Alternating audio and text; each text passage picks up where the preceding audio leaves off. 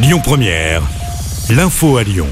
Bonjour à tous. Dans l'actualité, l'ancien maire de Lyon, Gérard Collomb, a révélé aujourd'hui être atteint d'un cancer de l'estomac. Une annonce faite via Twitter où il explique qu'il va se battre face à la maladie avec la même énergie que lorsqu'il était en service à Lyon. Une femme a tenté de mettre fin à ses jours hier après-midi au parc de la Tête d'Or.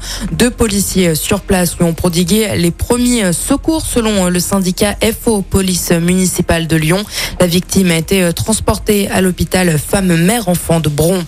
Le conducteur d'un scooter activement recherché par la police à Lyon, il a percuté une dame de 79 ans mercredi dernier.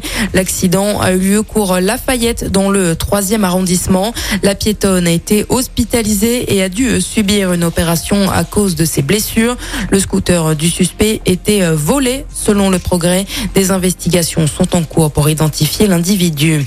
Plusieurs étudiants qui n'ont pas décroché de place en licence ou master dénoncent comme chaque année la sélection à l'université. Ils se mobilisent sur le campus des berges de l'université Lyon 2. Le rassemblement est prévu cet après-midi. Lyon, deuxième ville la plus dangereuse de France en matière d'insécurité dans les transports en commun.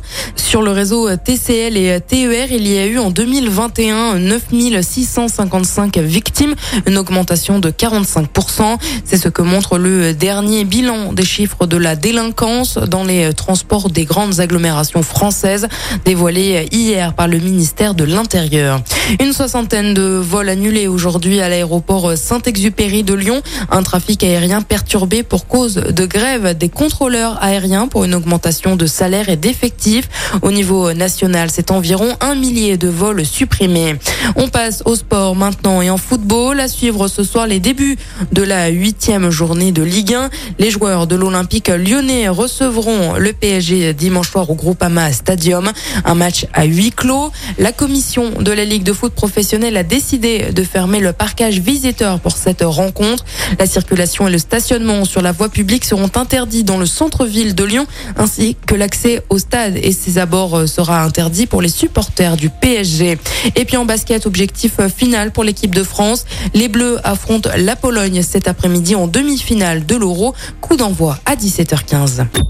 Écoutez votre radio Lyon Première en direct sur l'application Lyon Première, lyonpremière.fr et bien sûr à Lyon sur 90.2 FM et en DAB+. Lyon Première